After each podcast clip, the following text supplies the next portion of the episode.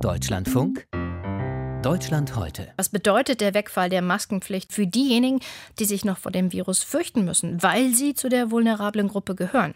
Einer, der viel mit ihnen zu tun hat, ist Professor Michael Halleck, Direktor der Klinik für Innere Medizin der Uniklinik Köln. Vor der Sendung haben wir telefoniert und ich habe ihn gefragt, wie er diese Sorgen von Menschen aufgreift, die jetzt weniger geschützt sind, weil der Fremdschutz der Maske wegfällt. Also ich habe sehr viel Verständnis und es ist komplett richtig, dass man jetzt die Maßnahmen reduziert, weil wir mit Omikron einen anderen Zustand haben und eindeutig erkennen können, dass das Virus zwar sehr schnell infiziert, aber eben nicht so viel krank macht. Die Patienten, die aber bleiben und auch zum Teil noch sehr schwer oder lebensbedrohlich krank werden können, sind Patienten mit einer Immunschwäche irgendeiner Ursache. Zum Beispiel Patienten unter einer Krebstherapie, Patienten nach Organtransplantation mit einer Immunsuppression und viele andere. Und von diesen werden einige schwer krank. Und darum, es hätte darum gehen müssen, und das hätte man auch ausführlich sagen müssen, dass man die noch schützen muss. Und das können nur wir, also die, die keine solche vulnerable Situation haben, wie man das nennt, indem wir eine Maske aufsetzen. Also indem wir sie nicht einfach bei einem ungewollten Kontakt anpusten und dann eventuell infizieren. Und darum halte ich es für einen Fehler, die Maskenpflicht in öffentlichen Innenräumen aufzuheben. Das hätte man ohne jede Not weitermachen sollen und können. Und äh, das habe ich nicht verstanden. Das wird vielleicht noch ein Monat, vielleicht noch zwei, vielleicht noch drei Monate sein, bis die Pandemie dann endgültig eine niedrigere Inzidenz hat. Aber ich finde es eine Form der Rücksichtnahme, dass wir diese Mitmenschen schützen. Und ich finde es eine Rücksichtslosigkeit der Politik, dass sie es nicht hinbekommt, diese Maßnahmen noch eine Weile weiterzuführen. Herr Professor Halleck, was befürchten Sie denn, was jetzt passiert? Also wenn Sie sagen, wir hätten Grunde ein, zwei Monate noch warten sollen, dann hätten wir eine bessere Situation gehabt für die Lockerung, die wir jetzt eben durchführen. Also das ist jetzt rein statistisch schwer vorherzusagen, weil diese Menschen schützen sich ja schon zum großen Teil während der gesamten Pandemie. Und ich kann Ihnen versprechen, in meiner Sprechstunde diese Woche war jeder einzelne Patient mit der Frage bei mir, was kann ich jetzt tun? Es gibt ein paar Medikamente, die man verabreichen könnte bei einer Infektion. Das ist also ein gewisser Schutz. Die sind ja natürlich alle geimpft. Auch das sollte man dazu sagen. Es geht nicht um die ungeimpften, sondern um vulnerable Patienten mit Impfung geboostert, manchmal schon die vierte Impfung. Viele überlegen sich eine fünfte Impfung zu machen, weil sie so viel Sorge haben. Und die können sich infizieren. Wie viel das dann zahlenmäßig werden, ist deswegen so schwer vorherzusagen, weil die sich weiter schützen werden. Die werden versuchen, Supermärkte zu umgehen, in Situationen einzukaufen, wo außerhalb der Stoßzeiten und sich ansonsten vom öffentlichen Leben, soweit sie es eben können, fernzuhalten. Das heißt, man beraubt diese Menschen in ein bisschen ihrer Freiheit. Können Sie uns sagen in etwa, wie viele Menschen das betrifft?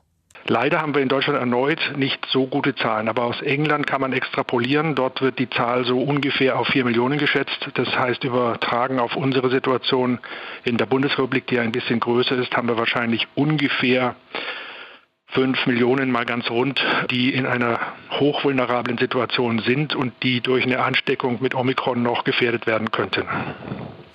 Sie erleben ja diese Menschen. Was erzählen die Ihnen denn von ihren Sorgen und Nöten und Ängsten? Ich kann Ihnen eine Geschichte erzählen, die als Beispiel von vielen, die mich sehr berühren.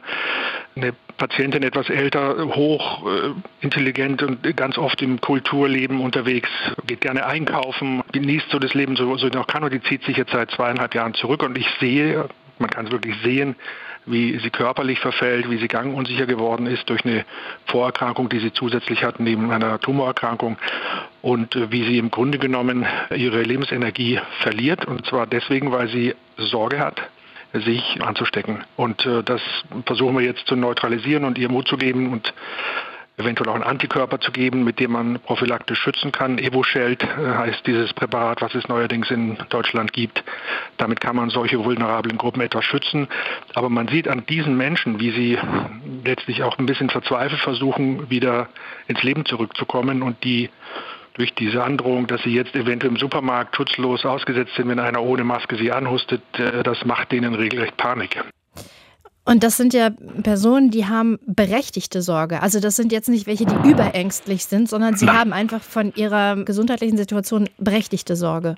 Das sind absolut berechtigte Sorgen. Die sind, das sind meistens sehr rationale äh, Patienten, die natürlich auch wissen, dass alle anderen Menschen jetzt wieder leben sollen, die übrigens auch selber wieder etwas mehr leben möchten. Und äh, das heißt, wenn die das Gefühl hätten, man nimmt in dieser Gesellschaft Rücksicht auf solche Gruppen, denen sieht man das ja nicht an. Also sie sind ja nicht markiert mit dem äh, Schild oder durch ein körperliches Gebrechen sichtbar krank, sodass sie eigentlich dann unerkannt sich unter uns mischen müssen. Manchmal müssen sie auch arbeiten. Es gibt ja viele solcher Patienten, die auch ganz normal zur Arbeit gehen. Und in diesen Innenräumen werden sie dann im Prinzip einer potenziellen Infektionsbedrohung ausgesetzt, vor der sie sich fürchten und das zu Recht. Also nicht etwa, weil sie sich Angst machen oder in Panik sind. Ich halte sehr viel davon, dass wir jetzt in Normalität zurückkehren, aber ich halte auch sehr viel davon, dass man in der Normalität äh, Rücksicht bewahrt. Bisher war es ja immer klar, eine Maske ist Fremdschutz und Eigenschutz. Wie viel Eigenschutz kann denn diese Maske noch sein, wenn der Fremdschutzfaktor jetzt wegfällt? Der Eigenschutz ist nicht gering. Also es ist tatsächlich so, dass es für die Betroffenen ein, eine sinnvolle Maßnahme bleiben wird, selbst eine Maske aufzusetzen. Und das sind dann deutliche Reduktionen im zweistelligen Prozentbereich. Man schätzt ungefähr 50, 60 Prozent Reduktion des Risikos. Der stärkste Schutz allerdings besteht dann, wenn zwei Betroffene, also der Infizierte und der vulnerable Patient eine Maske aufhaben, dann reduziert sich das äh, Infektionsrisiko nach guten Erhebungen auf deutlich unter 10 Prozent. Man schätzt so 5 Prozent. Das ist also eine massive Risikoreduktion. Und ich kann zu den Masken auch was sagen, weil das immer wieder angezweifelt wird. Wir arbeiten hier in der Uniklinik seit zweieinhalb Jahren mit immer jeden Tag Covid-19-Patienten. Ich habe mich noch nicht angesteckt. Wir haben kaum Ansteckungen direkt vom Patienten zum Personal. Die Eintragungen, die wir auch bei unserem Personal sehen, sind, kommen aus dem Privatleben, durch die Kinder, die Schule, durch das tägliche Leben.